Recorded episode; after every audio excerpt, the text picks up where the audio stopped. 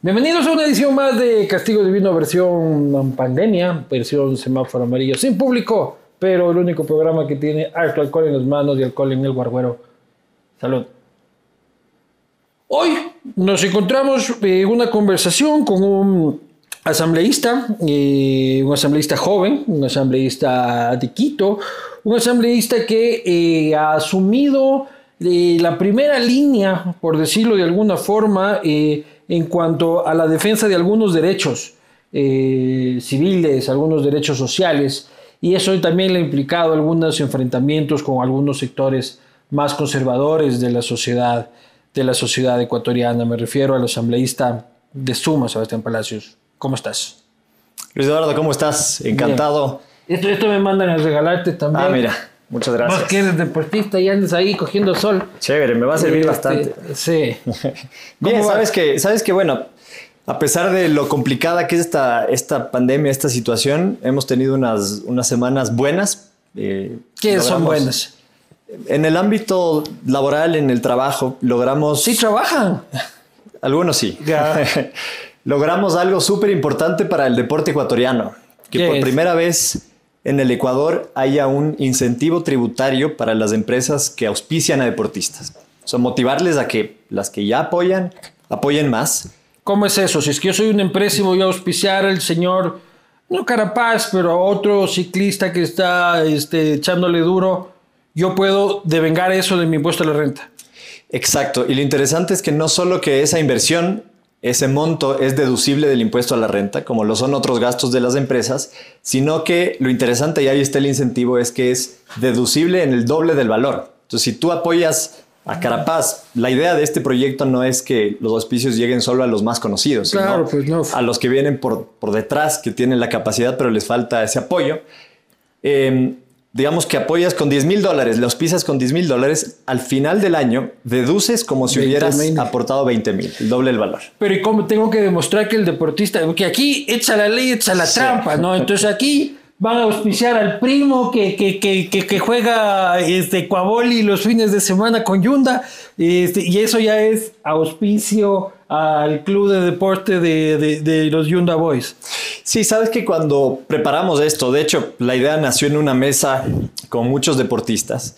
Analizábamos todas las posibilidades y siempre dijimos, claro, no queremos que hagamos algo interesante, algo novedoso, algo que nunca antes ha sido visto en el Ecuador, y que a los pocos meses se caiga porque las empresas, algunas, habrán empezado a evadir impuestos. Entonces, para eso hay una calificación previa. O sea, si tú como empresario quieres acceder a este incentivo tributario, tienes que asegurarte que el deportista, y ojo, también se incluyen programas deportivos, proyectos deportivos y eventos deportivos. Queremos que haya más eventos deportivos en nuestro país. Eh, que estos proyectos y programas y deportistas sean previamente calificados. ¿Calificados por quién? Por la entidad que maneja el deporte, que es la Secretaría del Deporte. Chuta, pero entonces ya ahí está el trámite, la pendejada. También tengo buenas noticias. El deportista que chuta, yo voy ahí cuatro veces, ya presenté la carpeta y la señora secretaria, nada. También tenemos buenas noticias y eso es lo bueno de hacer algo con tiempo y pensándolo mucho, digamos, diseñando bien la propuesta. Porque decíamos, esto no puede ser demorado, no puede ser un trámite que los deportistas vayan, hagan fila en la Secretaría del Deporte y se demore años Tampoco puede ser que sea un trámite físico. Ahora durante la pandemia vemos que todo podemos hacerlo virtual. Y finalmente, y por eso hemos celebrado esta última semana, porque finalmente salió el instructivo. ¿Qué dice el instructivo? Le dice al deportista qué es lo que tiene que hacer para poderse calificar. Y dentro del instructivo tomaron en cuenta nuestras recomendaciones en torno a que el trámite sea en línea, que haya un tiempo de respuesta por parte de la Secretaría, que es de 15 días. Si se demora más de 15 días, si no quieren hacer el trabajo, si hay un funcionario que no quiere responder, 15 días registrado. se asume como calificado. Eh, y además que hay amplitud para las distintas disciplinas deportivas, los distintos niveles deportivos, porque en algún momento decían, no, solamente que se incluye el alto rendimiento o los deportes que son federados. Pero ¿qué pasa con los que no? Tenemos grandes andinistas, grandes deportistas de aventura. y a mi pana del Ecuaboli también lo puedo. Le digo, ve, pana del Ecuaboli, vos mete el trámite, esta nota demora un mes, a los 15 días no te van a responder, quedas registrado. Mira, yo meto 10 mil, me sale como 20, toma 5 lucas a ti porque... Oye, si tu pana de Ecuaboli es ya un hay de ello todo el esquema, brother. Eh, y, y ahí te voy a explicar un par de cosas que tienen que cumplir también los deportistas. Porque es deportista también, ¿no? Claro, porque hay, hay dos requisitos claves que debe cumplir el deportista. El uno es que si es un deportista federado, o sea, si tiene una federación, no hay actualmente una federación ecuatoriana de Coaboli, entonces no es el caso. Pero si es federado, tiene que presentar un aval de esa federación. Bueno, pero ¿cierto? los que no. Y los que no son federados tienen que presentar el trámite directo a la Secretaría del Deporte demostrando que son deportistas, que tienen una trayectoria deportiva. Entonces deberán incluir su hoja de vida, deberán incluir una carta del entrenador que diga que efectivamente esos deportistas tienen un plan, una proyección, eventos deportivos por delante y demás. Y si el PAN Ecuaboli sueña con, con ser el mejor del país y tiene varios eventos deportivos, o Está si bien. está organizando un evento, Porque es bien. deporte. Está bien porque es deporte. Lo que no se quiere Es auspiciar a los panas del fin de semana. Exacto, exacto. O que una empresa se quiera inventar y diga, yo me invento que estoy apoyando a un deportista y total no Claro, existe, es un fantasma. Aquí Jeff viene en bicicleta a trabajar todos los días. Yo también voy a decir que es un deportista de élite. Exactamente. Y listo. Por eso era importante que haya esta calificación, pe- pero obvio que la calificación sea rápida y ágil, porque así como reaccionaste tú, reaccionaron los deportistas cuando decíamos, oigan, ¿cómo hacemos para evitar que haya trampa en esto? Bueno, tiene que haber una institución que califique. Y todos reaccionaron así, dijeron, oh, una institución pública, demorada, Claro. engorrosa, eh, burocrática. Y esto ya está aprobado. Esto ya está aprobado, ya hay ley, hay un reglamento que dicta qué es lo que tienen que hacer las empresas para tener la doble deducción. Ya. Y lo último que estábamos esperando es tener este instructivo Vale. para que los deportistas puedan Bien, calificar. Así que Para que, es, vean, es muy para que vean que la asamblea no solo está en el reparto y este, sacando carnet de discapacidad, sino también se están haciendo cosas. Oye, últimamente en las entrevistas que hablas y que sales, solo hablas de puta, soy un tipo muy sexy, este, soy el asambleísta más guapo.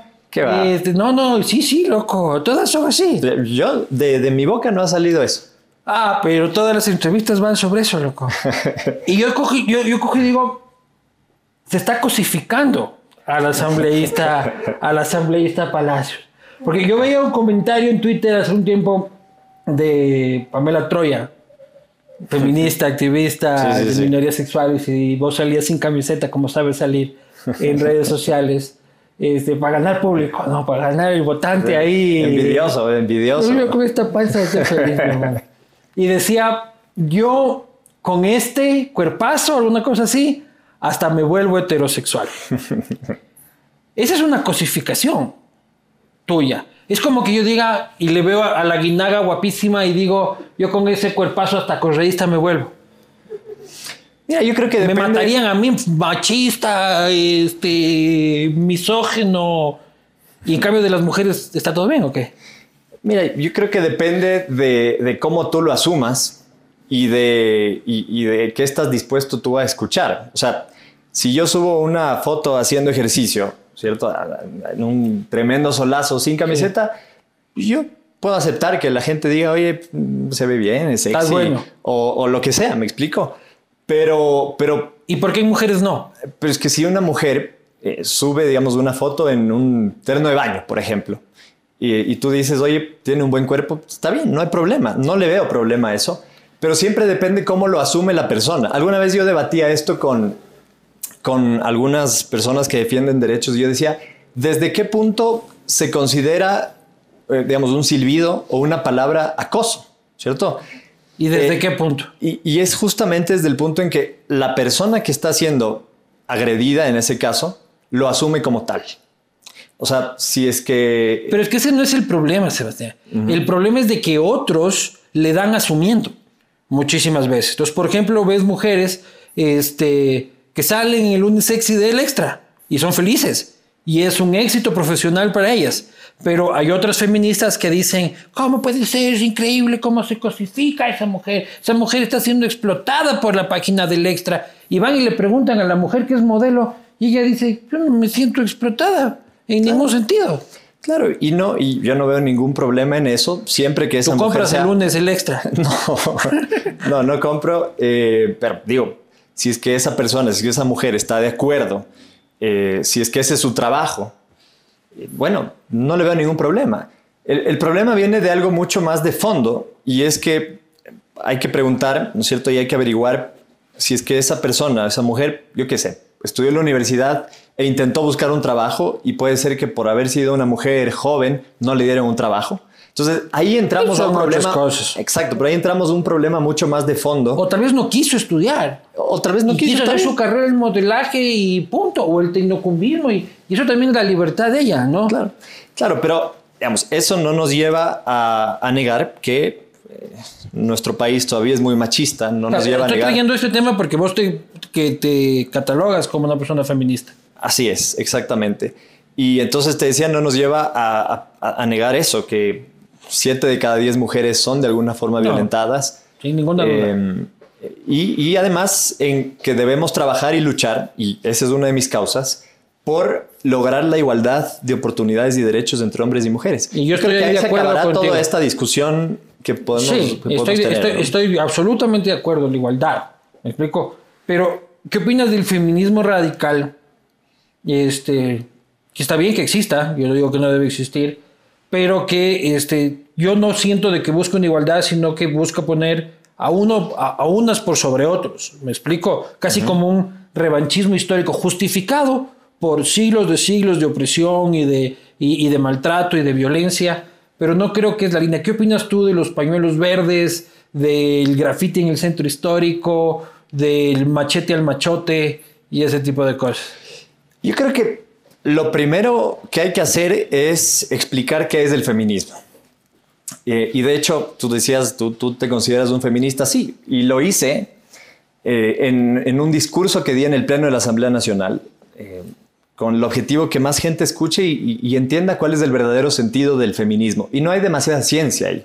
Si tú estás de acuerdo con la igualdad de oportunidades y derechos, que me dices que 100%. sí, entonces tú puedes decir, yo también soy feminista, porque ese es el concepto del feminismo. Ahora, como todos los movimientos, eh, siempre van a haber radicalismos de un lado y, y del otro. ¿no ¿Pero qué opinas del radicalismo feminista? A ver, yo creo que no podemos generalizar.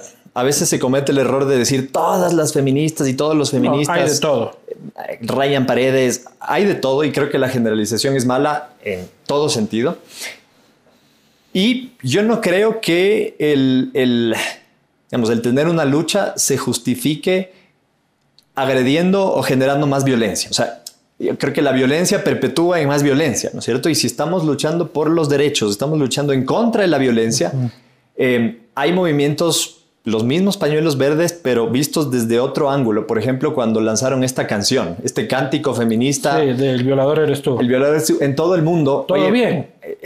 Ese, ese, era un mensaje súper claro, directo. Pero claro, si es que. Y eso entras, pega más que mucho ir a más. grafitear el centro histórico ah. y, y, sacar carteles de uh, muerte a los hombres. Exactamente, exactamente. Y, y, y, bueno, además tomando en cuenta que eh, no es legal eh, dañar propiedad público-privada, ¿no? también hay que, hay que verlo por ahí. Ahora, tú decías tratar de poner a alguien encima del otro. También hay que entender que vivimos todavía en un país en donde la cancha está inclinada. Sin duda. ¿no? Entonces, en ese sentido, en sí un hace mismo falta. puesto te pagan el 20% o menos por el simple hecho de ser mujer. Así por ser mujer tengas el 20% más de las capacidades que el vagoneta que está en el puesto. Loco. Claro, o yo me moría de iras cuando mi esposa iba a una entrevista de trabajo y lo primero que le decían es, oiga, ¿y usted cuándo piensa ser madre? ¿Y, y a usted qué le importa? Por el permiso de maternidad. Exacto, pues no. porque pierde productividad.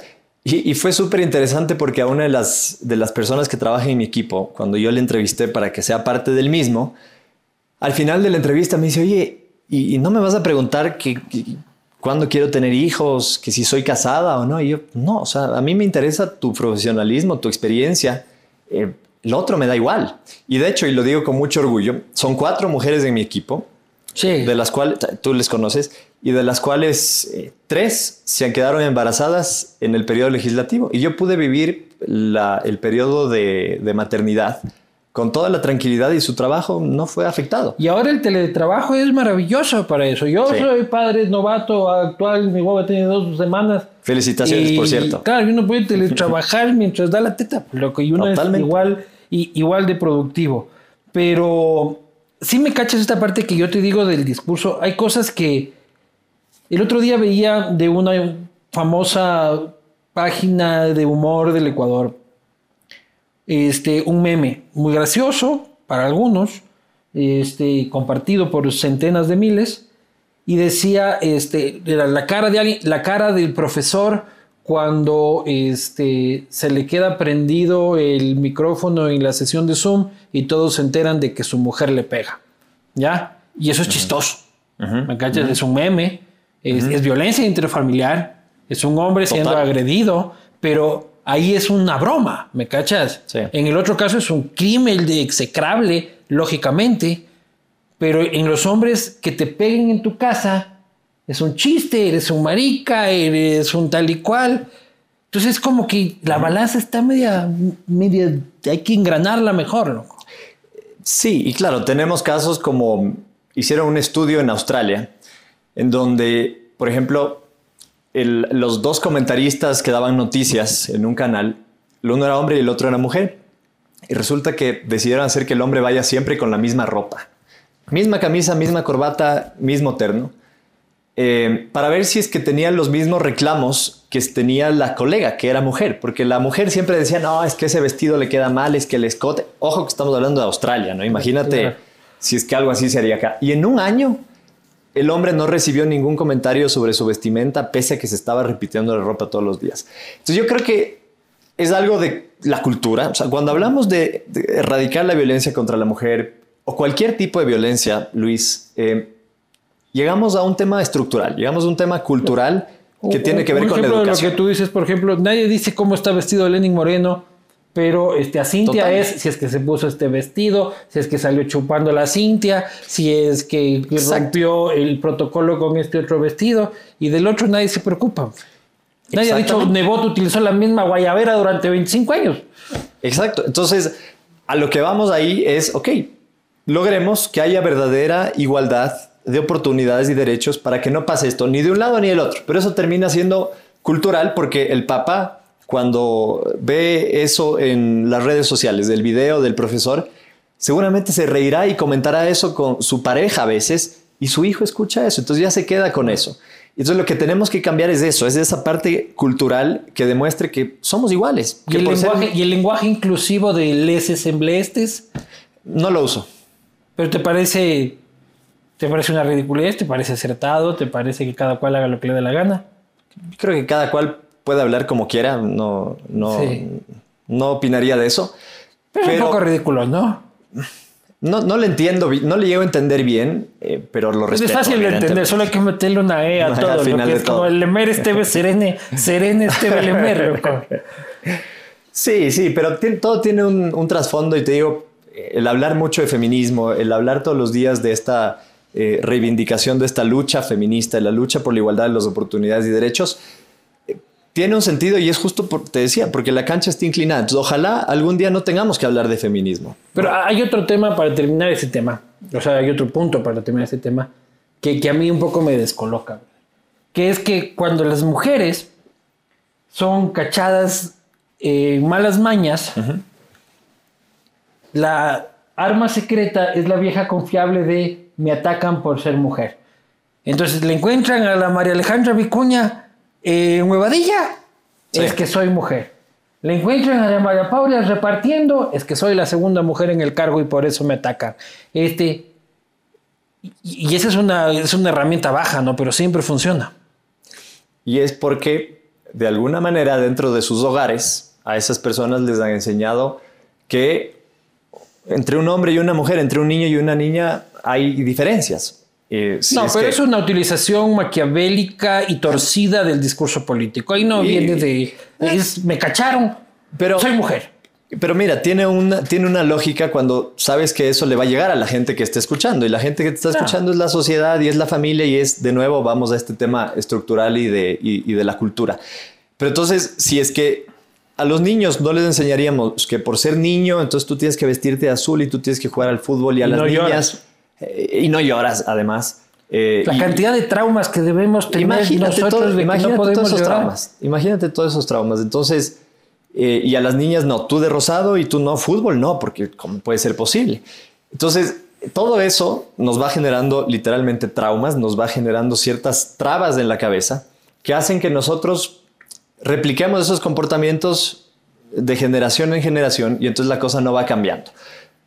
O no mujeres, hizo un estudio de cuánto tiempo le tomaría al país, al Ecuador, llegar a tener verdadera igualdad de oportunidades y derechos. Y son más de 100 años.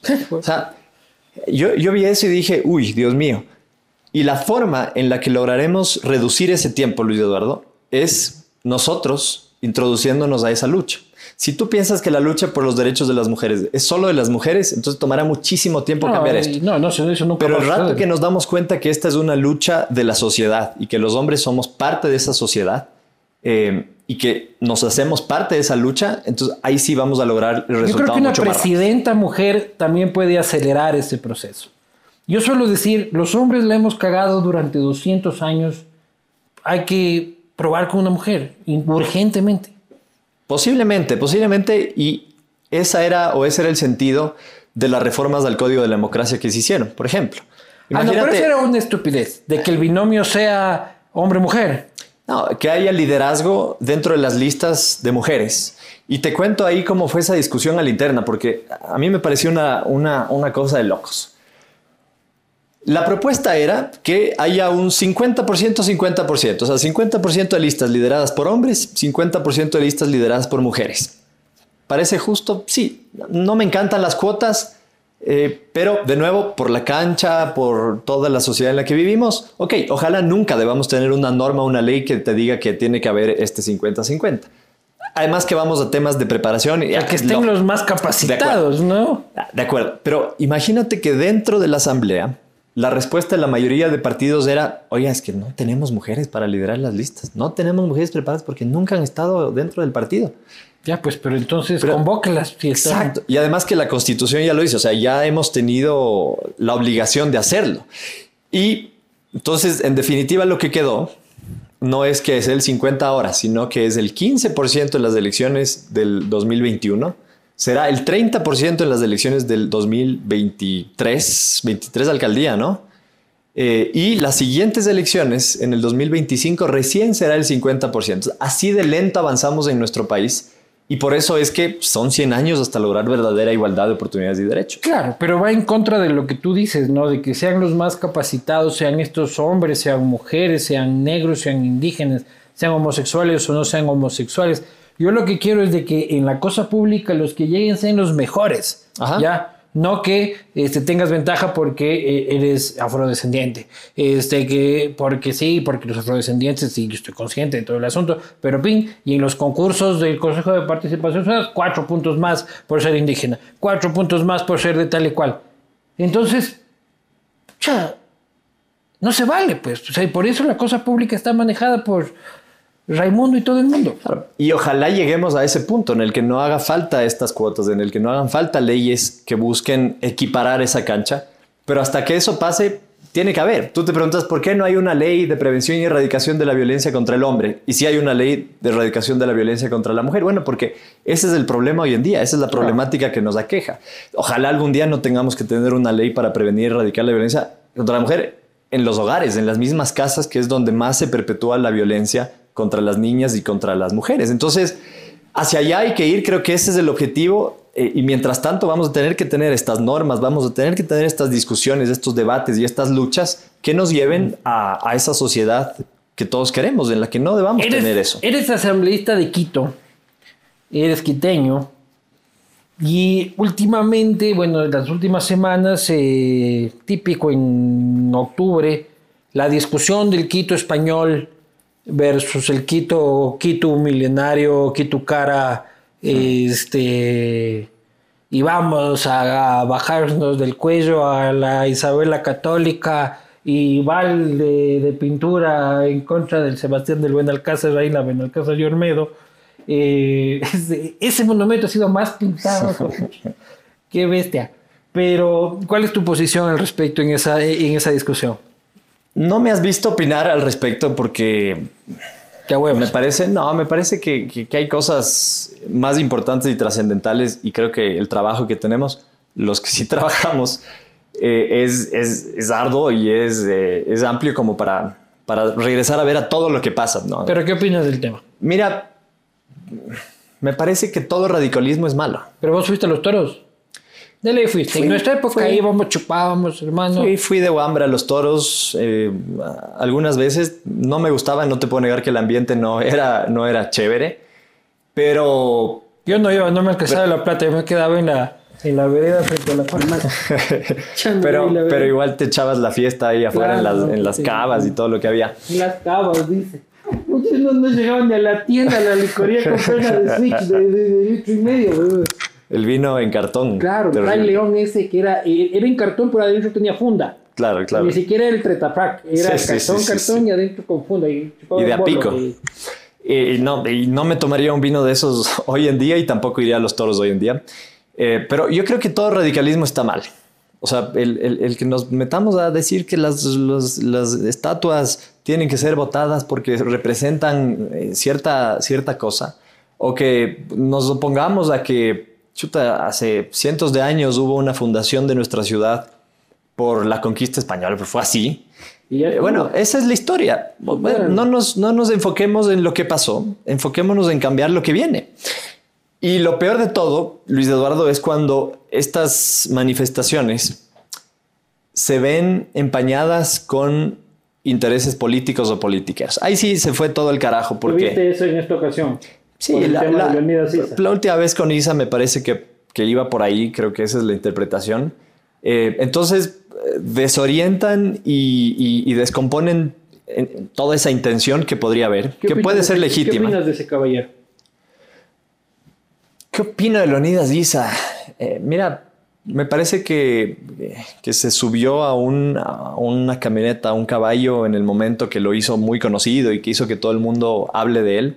Yo no hablé de él, eh, ni siquiera en octubre pasado. No Eh, hablaste, pero viviste. Eh, pues lo vivimos. Y entiendo que es, es preparado, entiendo que tiene su, su, su- su- preparación académica y demás. Eh, no lo conozco, así no, que no te podría dar una, una Pero, referencia ¿qué mucho más allá su- de eso. Pero no, no, no, no te estoy preguntando si es que es buen tipo o si es mal tipo. Estoy preguntando su actuación pública. Tú eres un político, Ujú. tienes una opinión pública. Este es un personaje público que ha realizado actos públicos, importantísimos actos públicos. ¿Qué opinas sobre esos actos públicos? Te- insisto, por ¿Te, la... parece, ¿Te parece un luchador social? ¿Te parece un terrorista con poncho? Ni lo uno ni lo otro porque los extremos están mal. ¿Qué hay ahí en la mitad? Pero, pero yo, veo, yo veo un líder indígena, sin duda.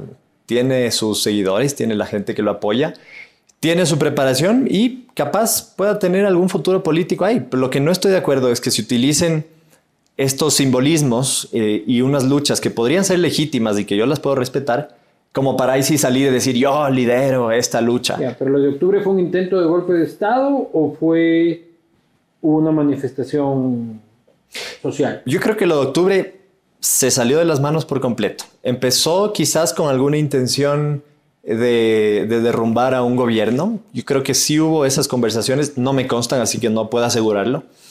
Pero, pero en el camino, oye, yo vivía una guerra afuera de mi casa. Y ¿Por dónde vives? En Tumbaco. Por la ruta viva. Y toda la Pero ruta viva, ¿te acuerdas? Por el sur de Quito, pues. Porque vivía en el sur un tiempo. vivo en Tumbaco, ¿acaso no te puedes cambiar de parroquia a Ah, vivir de un ¿no lado a otro? antes en el sur? Viví un tiempo en Chimbacalle. Un tiempo que es un tiempo. Hace muchos años viví ahí. Un ratito. No, viví más de dos años, que es lo que te demanda la norma para poder ser candidato. Pero mucho más allá de eso. Abuelita del sur de ojo claro, Ah. este, de la San Francisco. A ver, pero no, la gente- tú estás- Tumbaco, Tú estás. Trampa. No, no, no. Tú estás ahí discriminando, diciendo que la gente del sur no puede tener ojos claros ni estuviera No, en la San que digo Francisco. es de que estudiabas en la San y vives en Tumbaco. ¿Qué tienes que ver con el sur? Bueno, tú sabes que trabajé en el municipio. Sí. Y en el municipio fui director de gestión de territorio. En el municipio de Barrera. No, no, en el municipio de Mauricio Rodas. Ya. Y fui director de gestión de territorio. Y Era, eso. era director de gestión de coordinación de territorio. No, hay la Secretaría General de Coordinación Territorial y dentro de esa secretaría hay la Dirección Metropolitana eh, de Territorio. Básicamente me pasaba el tiempo en los barrios, con la gente.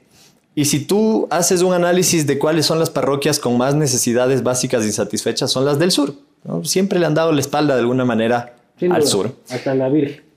hasta la Virgen. Y, y, entonces en los barrios en donde más me enfoqué, en donde más enfoqué mi trabajo, y uno de mis proyectos eh, insignes que fueron las megamingas, que hasta ahora siguen dándose, eh, los beneficiarios fueron en el sur. Entonces llegué a conocerme el sur mucho más que, si tú me preguntas, ¿te conoces el, el, el pueblo de Tumbaco? Oye, muy poco.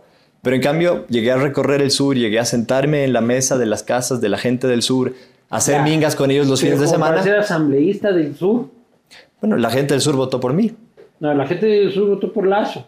Y por la lista de Y, Lazo. y- y también, a ver, no, no, no me vas a quitar crédito tampoco. Algo, algo habrá, habrá habido, pero lo que no tienes que negar es de que fue un voto a. Correa, ¿no? Ah, seguro, Y que era Lazo y Creo. Y ustedes de Suma llegaban en, eh, en alianza con Creo, ¿no? Seguro, seguro, pero de todos modos, estoy seguro que más gente hubiese votado por mí en el sur de Quito que en las parroquias rurales que es Tumbaco o en el norte de Quito. ¿Quién estaba ahí en Creo por las parroquias rurales? Por parroquias rurales entró Héctor Muñoz. Héctor Muñoz. También de Suma. Héctor Muñoz. Por cantones entró Patricio Donoso. Por, ese sí era de Creo. Y, Oye- del- y ojo, del sur fui el único que logré entrar eh, que no sea correísta, Correísta. leninista, la, la- la mezcla esta, ¿no? Claro. Eh, Oye, Salud. y esa- eh, salud. Oye, este, me pasan esa colita negra sin marca que nadie conoce y que, y que, y que no pauta. Sácale la etiqueta porque nadie sabe de qué puede ser esa cola negra. Oye, la bronca creo suma. Ustedes llegan hermanos del alma, han pasado cuatro años de eso, ¿no? Pero vale recapitular. Ustedes votan a favor de una ley en contra de los paraísos fiscales, en contra de, eh, ese tema, y se provoca el cisma que nunca más volvió a reconciliar a Suma con el movimiento, con el movimiento Creo. ¿Qué pasó esa vez? Primero decir que con Creo tenemos una buena relación. Yo me llevo con muchísimos asambleístas de Creo. Es decir, nunca tú has escuchado hablar a la gente Creo mal de Suma ni nosotros hablar mal de la gente Creo. Guillermo sí lo he escuchado hablar en algún momento con... En Sí. ese momento, ¿no? Con, con- con un poco de, de cabreo. de, ¿no? de ira. Eh, pero, pero en general, digamos, en el debate legislativo nunca ha habido una, una bronca, así que nunca hubo una pelea como decir, nunca más nos volvemos a hablar. Eh, lo que sí hubo es, desde nuestro punto de vista, una, una falta de respeto porque se asumió un criterio sin consultarnos. Cuando tú eres parte de una alianza, eres parte de un equipo y si vas a tomar una decisión, pides la opinión de todo el equipo, sean los tuyos o sean los otros fiscales. en lo de los paraísos fiscales. Y entonces no se nos consultó y Pero eso... era evidente cuál iba a ser la posición de Creo, pues. Si es que era una ley creada para... En contra de Guillermo Lazo. Bueno, pero lo lógico entonces era tener una reunión previa en la que nos cuenten cuál iba a ser su posición y, y tomemos una postura al respecto. Pero nunca hubo esa reunión y eso fue lo que no nos gustó, la falta de delicadeza Pero en no tener esa reunión. Mauricio Rodas y Guillermo Lazo. No hubo una bronca. Hubo un distanciamiento. Sí, un distanciamiento Reconocido por producto, ambos. producto de eso eh, que hizo que, que la alianza formal dentro de la asamblea se rompa. Eh, y al final del día son cosas que pasan en política y que pasan en la legislatura aquí y en otros Pero ahí países. ustedes se acercaron más a- al socialcristianismo. Han votado más frecuentemente este, en concordancia con ellos. Puede ser, puede ser, eh, pese a que tampoco es que hemos armado una alianza formal con los socialcristianos. Si tú ves la ubicación donde estoy yo en la asamblea, la gente se confunde, piensa que soy socialcristiano, pero estoy sentado en el mismo bloque. Eh, lo cual eso es medio, es, medio raro cómo estamos sentados dentro de la asamblea. O sea, ¿Por qué? porque se trajo, tú sabes que el concepto de las ideologías clásicas de izquierda y derecha viene, no, viene de, la, de Francia, eso, viene de la Revolución Francesa, eh, hace más de 200 años, y el concepto se empezó a dar, además de- del poder la de veto. estás diciendo en el pleno. Ajá, el- No las ideologías, porque las ideologías son eh, Sí. ingleses. No, la ideología, la, la izquierda derecha empezó con la Revolución Francesa en base a la posición que tenían los, los digamos, la, burguesía de la posibilidad que el rey tenga veto en las decisiones de la asamblea eh, y los que no estaban de acuerdo con eso.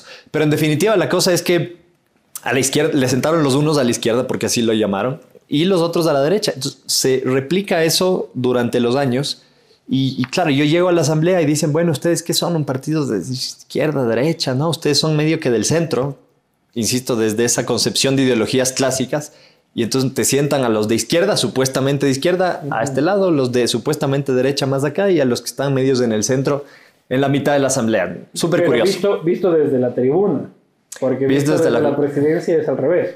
Visto desde la tribuna y, y claro, claro. Y, y, entonces eso te hace pensar si, si realmente los que están a la izquierda son de izquierda, los que están a la derecha son de derecha. tuyo? Están los socialcristianos. ¿Pero qué? ¿Cuáles socialcristianos? A ver, al frente, al frente mío está César Ron. Buen tipo. Buen tipo, Buen nos llevamos muy bien. Nos llevamos muy bien. A mi izquierda estaba en su momento Roberta Zambrano, que ahora es prefecta de Esmeraldas. de Esmeraldas. A, a mi izquierda de... Divertida también la señora. Divertida. Yo tenía una fila a lo bestia. Imagínate, estaba Pero Roberta. casi te cambiabas de partido. Güey, casi, casi por lo divertida que era eh, las sesiones. Son sesiones largas, o sea, Claro que- tienes que conversar con tus compañeros que están al lado. Al lado estaba eh, Poli Ugarte, que salió también, Sí. y al lado estaba La poli era de creo. la Poli era de Creo, exactamente. Y bueno, ya adelante está Cristina Reyes al lado de Cesarrón, está Diana Pazley más, más al Estás bien frente. rodeado, ¿no? rodeado de azúcar. Sí, sí, chévere, chévere puesto dentro de la asamblea. Pero, pero bueno, eh, en todo caso, en todo caso, ya me olvidé por qué, por qué eh, pasó el hablaba- tema. no, hablábamos de que, de que ha- han votado cercanos al, Ah, sí. a- al Partido Social Cristiano Sí. más que, que el movimiento Creo. Sí, sí, hemos coincidido en, en algunas cosas, sí. Así como coincides con otros. Creo Pero que no hay han mucha ciencia ahí. No han coincidido, por ejemplo, con el movimiento Creo en el tema del Código Orgánico de la Salud, que ha sido Sí. una bandera tuya Sí, que quedó archivada. Mi posición es que vergonzosamente archivada durante, durante año, Absolutamente. durante un año postergada a un nuevo gobierno, votado años de trabajo, este, y no solo son años de trabajo y papel, sino que hay muchas vidas ahí que están dependiendo, este, por un misterioso veto total del Ejecutivo sí. que hay que ver si es que ese veto total tiene un acuerdo legislativo posterior, ¿no? seguramente desbaratar el, el código de la salud que, que- que tan necesario era para nuestro país. A mí me pareció una locura, me pareció completamente irresponsable la posición del, presidente al vetar totalmente un código de la salud. Un código que, como tú sabes, venía trabajándose durante años y que si es que el día de mañana viene eh, Jeff, ¿no es cierto? Y nos dice, oye, yo no estoy de acuerdo del Código de la Salud, y yo puedo conversar con él y decir, a ver, quiero escuchar tus criterios. Pero si es que viene un presidente que tenía su equipo de trabajo opinando permanentemente sobre el Código de la Salud, Soy un presidente de izquierda.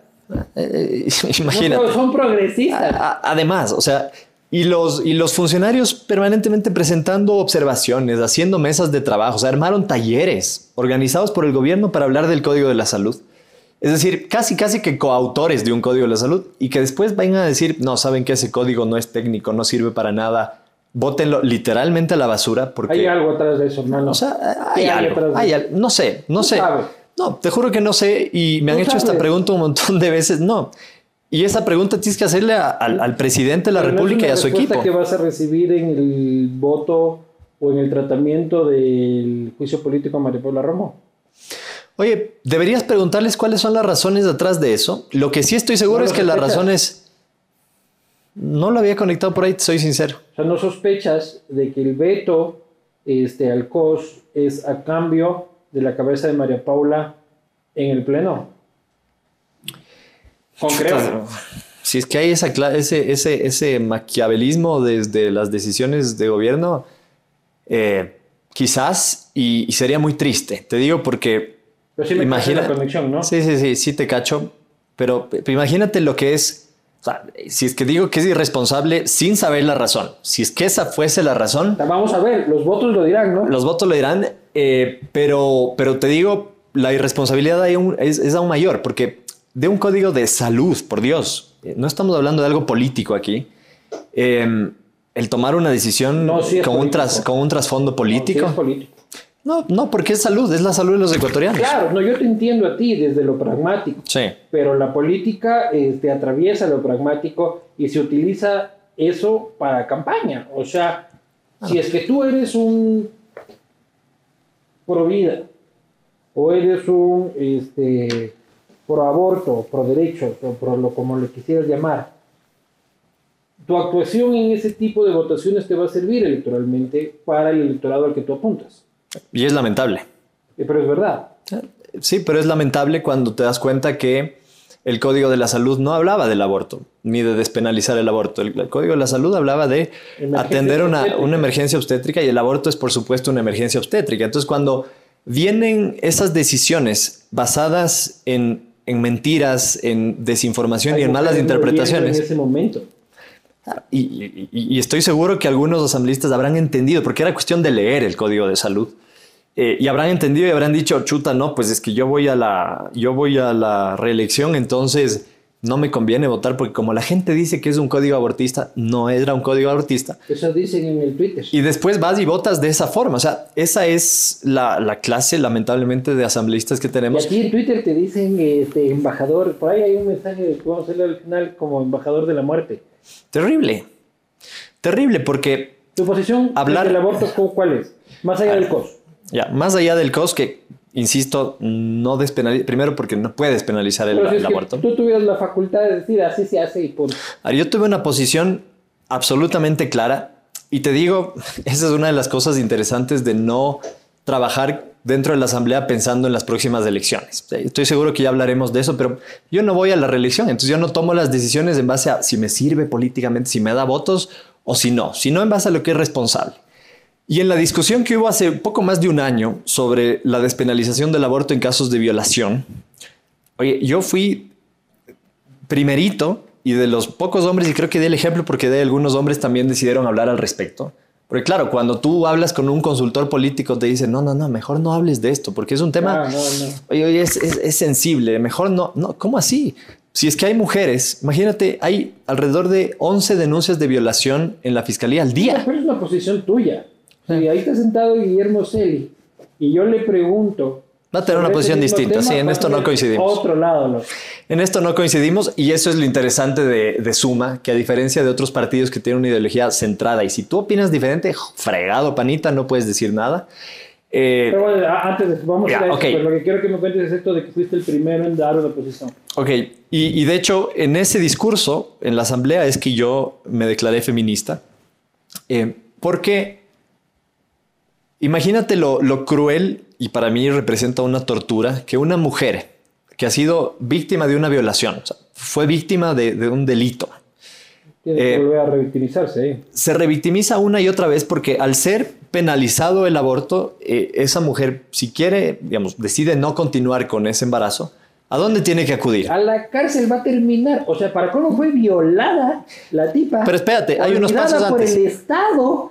Ah. Y para cómo toma esa decisión en un cuchitrilo olvidado y maloliente y se la tiene que llevar presa. Pero incluso hay algunos pasos antes, porque resulta que fue violada y no quiere tener el hijo. Y, producto de una violación, ¿a dónde tiene que ir? Tiene que ir a un centro clandestino. Un cuchitril ahí. Y en los centros clandestinos mueren muchísimas mujeres, o sea, ponen en riesgo su vida. O sea, fue violada, pone en riesgo su vida. De ahí la denuncia y, la criminalización a una mujer que fue víctima de violación. Eh, y, bueno, y si es que es sentenciada, el otro día alguien me decía, no, pero es que tú nunca presentas cifras. Bueno, antes, antes de venir estaba revisando algunas cifras que nos mandó la fiscalía eh, y decía que hasta el 2019 habían más o menos 400 denuncias de aborto y que habían casos de sentencia condenatoria. Claro, eso no significa que todos estén en la cárcel, porque esa es la discusión y la defensa de algunos que dicen, no, es que nunca llegan a ir a la cárcel. Claro, algunas tienen Entonces, arresto. llegan a ir a la cárcel y eso te parece una justificación, despenalízalo, pendejo. Exactamente. Y además te hago otra reflexión que, que es súper clara. Hoy en día en el Ecuador, el aborto está despenalizado en dos causales. La una es cuando una mujer con una, cuando la vida de la madre corre peligro. Y la otra es cuando una mujer con una discapacidad mental es violada. Yo pregunto, ¿Cuál es la diferencia que violen a una mujer con una discapacidad mental o que violen a una mujer sin una discapacidad sí mental? hay diferencia. No hay diferencia porque las, ninguna ¿En de las dos... en- no, no, en, en cuál es el futuro del niño? Ya, pero en, el- en la violación, en No, el acto, el acto, en el acto ninguno. es exactamente el mismo. Entonces, Hay un agravante seguramente penal y aquí ya los que estén viendo y penalistas este, verán un agravante que si no te dan 16 años te darán 20 por abusar de una persona con discapacidad. Este, pero en el acto, en el acto sigue siendo el mismo crimen asqueroso. el mismo crimen, la mujer no consintió y por lo tanto, eh, desde mi punto de vista, no hay ninguna razón para, para oponerse a la despenalización Ya, en casos de violación. de la despenalización en caso de violación. Sí. Solo ahí. Tu pregunta es en la, en, O sea, yo lo que en pregunto la es de que despenalización ¿estás de entera. acuerdo con el aborto más allá de la violación? Ya. Yo replantearía tu pregunta porque no creo que nadie puede estar a favor del aborto. O sea, yo no creo que el aborto hay que, hay, hay que verlo No como algo... que está a favor del aborto. Pero no, no per se. O sea, el aborto nunca es algo bueno. O sea, no puedes decir yo quiero que las mujeres aborten. Y la vida y mi sueño y la vida es abortar. Exacto. Y ojalá ninguna mujer tenga que abortar. No, ojalá que no. Es importante empezar, empezar por ahí. Ahora, despenalizar el aborto, Pero yo te pregunto, por ejemplo, una persona, este, un par de chicos, Sí. un chico y una chica, este, están en una fiesta y este, tienen relaciones sexuales, se conocieron esa noche, este, y la chica queda embarazada, ¿ya? Este, muy bien, la chica va a empezar la universidad, no me interesa ser madre en ese momento, este, tiene miedo, eh, algunas veces lo habla, otras veces no lo habla. Así es. este, con el chico implicado, si es que lo hablen o no lo hablen es decisión de ella, y ella decide, no quiero tener este niño. No quiero ser madre, quiero estudiar o no quiero estudiar, o lo que me dé la puta gana, este, simplemente no quiero tenerlo. ¿Estás de acuerdo con que el Estado le acepte a esta persona, o sea, le diga, perfecto, aborta? estoy de acuerdo en que el Estado no le penalice. Si es que, si es que ali- analizamos la problemática del aborto, no debemos verla, Luis Eduardo, desde mm, un punto de vista moral, ni, ni, ni humanista, ni religioso. Tenemos que verlo como un problema de salud, porque eso es lo que es Ya. al final del día. Que no lo penalice, es decir, que, que esta persona lo hace, no vaya presa. ¿Ya? Así es. ¿Sabes por qué? Porque una mujer que quiera abortar, y, y lo puedes conversar con tus amigas, eh, familia, tu esposa, yo lo he conversado. Oye, ninguna mujer se levanta y dice, ah, hoy día voy a abortar y lo hace feliz. O sea, es un una momento- cosa, Es un momento muy jodido. es un momento muy jodido y entonces lo va a hacer. O sea, si quiere hacerlo, lo va a hacer, esté penalizado o no. La diferencia es que si no está penalizado, lo hace en un centro de salud con todos los cuidados y las garantías del caso. Y si está penalizado, lo tiene que hacer en un centro clandestino Pero poniendo en riesgo su vida. pregunta, ¿el Estado tiene que pagar esa intervención? Porque es una intervención quirúrgica que cuesta. Cueste un dólar o cueste 100 dólares o cueste mil dólares. ¿El Estado tiene que pagar eso? Pregunto yo. Porque es un problema de salud importante en el país. Yo considero que sí. ¿Tiene que pagarlo sin importar la semana de gestación? Ya, ahí entramos a otro tema, porque en ningún país del mundo te dicen, bueno, el aborto está despenalizado y, y asúmanlo como quieran. No, Y aborte a los 8 meses y 17 exacto, días. exacto. Si tú ves Uruguay, por ejemplo, y ahí hay otro mito, la gente cree que se despenaliza el aborto en el Ecuador y el día de mañana todas las mujeres van a ir a abortar y a hacer fila. No, no es así. En Francia está despenalizado el aborto desde hace mm, más de 20 años. Eh, entonces, te digo, eh, no... México, Distrito Federal también. Y, y en todos estos países siempre hay reglas, o sea, te ponen unas semanas de gestación, 10 semanas en algunos países, 12 semanas en otros, y, y con eso tú puedes regular de alguna manera. Eh, Y yo te decía esto de la, de la discusión moral y religiosa porque yo lo puedo tener como persona y yo te juro que digo, mira, hay algunos argumentos salvables y respetables de un lado y del otro.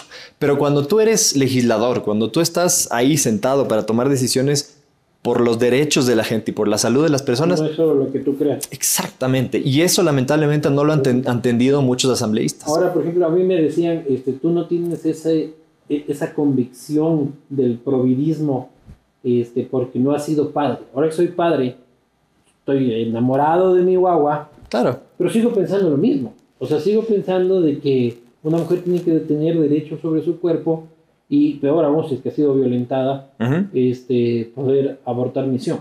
Sí, coincidimos en esa y, y yo seré padre algún día. Eso no significa. eh, De nuevo, los radicalismos están mal. O sea, el decir, no, el Sebastián Palacios defiende el aborto. No defiende el aborto. El Sebastián Palacios es un pro aborto, es un tal, es No, un cual. Es el aborto, lo que Oye. es que cuando- en el matiz que tú le das, es cierto, nadie defiende el aborto, el aborto es lo máximo. Lo que defiendes es este, otra oportunidad. ¿Me explico? Y como- y entendiéndole como un problema de salud. He hecho otra pregunta. ¿Otra oportunidad para siempre? ¿Me explico? O sea, una vez la metes la pata, ¿ya? Dos veces metes la pata. Tres veces metes la pata.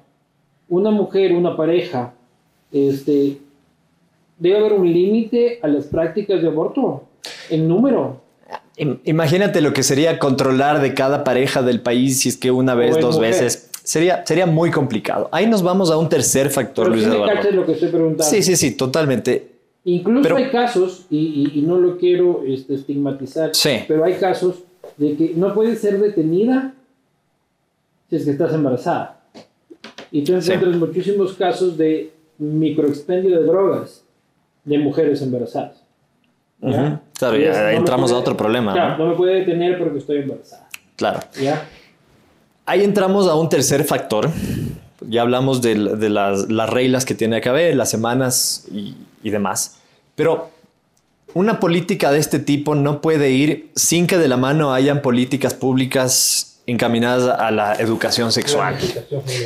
Planificación familiar, eh, salud sexual y reproductiva absolutamente clara, abierta para las niñas, jóvenes, y que haya una conciencia, de nuevo, si es que, y por eso a veces yo no entiendo la contradicción que hay de algunos grupos porque dicen, no queremos despenalizar el aborto, eh, pero tampoco queremos que a nuestros niños les den clases de educación sexual en la escuela, en el colegio. Entonces, ¿cómo evitamos eso? Porque sí, muchas mujeres abortan eh, por, por, por la necesidad, ¿no es cierto? Por haber sido violentadas, ok. Pero también hay otras mujeres que abortan porque no conocen, porque no saben, porque eh, no recibieron hambre cagado O porque no se cuidaron. Exacto, o porque no se cuidaron en, en su momento. Entonces, eh, lo uno tiene que ir siempre de la mano del otro. O sea, si somos un, un país que piensa... Claro, si sigues pensando que existe la cigüeña este, como Estado, ¿Mm? y de ahí vas a tener un debate sobre el aborto y dices, una cosa lleva, una cosa lleva a la otra. Y sabes qué es lo lamentable, Luis Eduardo, que la población más vulnerable en este sentido, en el tema que estamos hablando, es la de más escasos recursos. Claro, no métete allá adentro, pues loco, en el campo ecuatoriano. O sea, esta es una discusión, sí, sucede mucho en urbano, en, en zona marginal urbana, Ujú. es terrible. eh, en zona, no, y también en, en zona urbana de clase media, media alta, el aborto es constante y casi diario, Ujú. solo que ahí no se habla. O te vas a otro país, tienes la oportunidad de viajar, no, no, no, no, te, no te has enterado. y no se habla. Y volvemos al Rosario eh, en, en- en casa y nunca, y, nunca pasó. Entonces a mí me parece que, y, y con esto cierro este tema, a mí me parece que el que podamos tener esta conversación, Luis Eduardo, es ya un avance. O sea, el que la gente que nos está viendo escuche y diga, oye, sí, no, pues, analicémoslo, pensémoslo. El que se sienten hoy noche a conversar con su familia al respecto, creo que es un avance y eso es bueno. Habrán algunos Y- que dirán que tú ya me contagiaste de tu satanismo. o- Sí, o- seguro, de todo dicen, pero, pero, pero sí me entiendes el, el cambio que tiene que haber, ese clic en la sociedad de, oye, empecemos a hablar de estos temas, empecemos a hablar y el código, drogas. Y el código de la salud, y, y ya voy a eso, justo iba a tratar ese tema, el código de la salud hablaba de temas, me iba a armar un porro ahí. no, qué va. El- Algún día va a pasar que vas a abrir que arme un porro en el castillo de em, que, que el código de la salud, armado, tengo que no, dale tú, por suerte tenemos aquí una, una que barrera. armado hierba, Sebastián. Una vez intenté y me fue muy mal. ¿Sabes por qué? mucho. Tosí mucho porque nunca he fumado. Ya, pues que luego y la segunda es de, de la No, no, porque no sé hacer el golpe, porque nunca he fumado, pues he sido deportista asustas. toda la vida. Es como que te asusta. Intenté hacer eso, y mi amigo me decía, dale, intento. Nada, imposible. Eh, como muchos han intentado probar alguna vez, no les ha salido. Bueno, a mí no, no me Y fue bien. defiendes a la hierba, capa y espada. No defiendo la hierba capa hispana. Al cáñamo. Eh, El uso del cannabis con fines Claro, medicinales. Sí, haberte pegado un pipazo, loco. Porque he escuchado un montón de testimonios Ah, de gente. Ah, de Me han gente. dicho, me han dicho que la. No, no, no. De gente, de, de- de gente que ha estado enferma, que ha tenido cáncer, que ha tenido enfermedades terminales, Parkinson, y que la única forma que han logrado eh, tener un tratamiento, por así decirlo, aunque no es una curación, para evitar el dolor y para tener una vida llevable, ha sido con el cannabis medicinal. Entonces, eso justo te iba a decir, que el tratar el código de la salud, además de todas las ventajas que daban, nos permite avanzar como sociedad a hablar de esos temas, a hablar de las emergencias obstétricas, a hablar de Pero, el uso del cannabis con fines pero el medicinales. uso del cannabis con fines industriales ya estaba aprobado. Se despenalizó en el Código Integral Penal, así Sí, es. Y se acaba de emitir un reglamento, Sí, este, de, creo que del Ministerio de Agricultura, sí, sí, que leí que hay una locura ahí, ¿no? o sea, que el Estado tiene que regular la Sí. oferta y la demanda de un producto. Aquí estamos hablando del cáñamo industrial, no estamos hablando de si te la fumas o no te la fumas. Es decir, que hago tejidos con esta planta o no hago tejidos. Y el Estado va a decir, "Ey, estos son los que demandan, estos son los que, y ahí hay mucha demanda, no pida más, y ya hay mucha oferta, no, o sea, es comunismo castrista sobre una planta.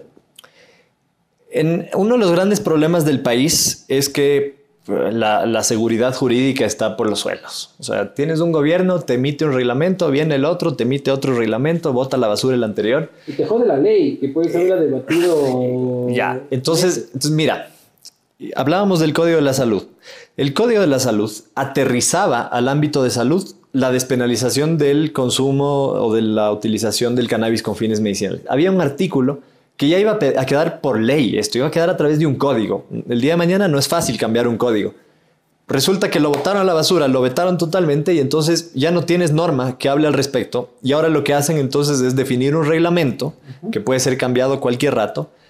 Y un reglamento Para los que que... no saben esto, el reglamento es potestad del Ejecutivo, no del Legislativo. El Legislativo emite la ley que tiene que ser reglamentada por el Ejecutivo, es decir, por el gobierno. Entonces el gobierno puede mover cómo funciona esta ley casi diariamente. Exactamente. Entonces por eso era necesario y por eso es la, la irresponsabilidad de haber vetado el Código de Salud completamente.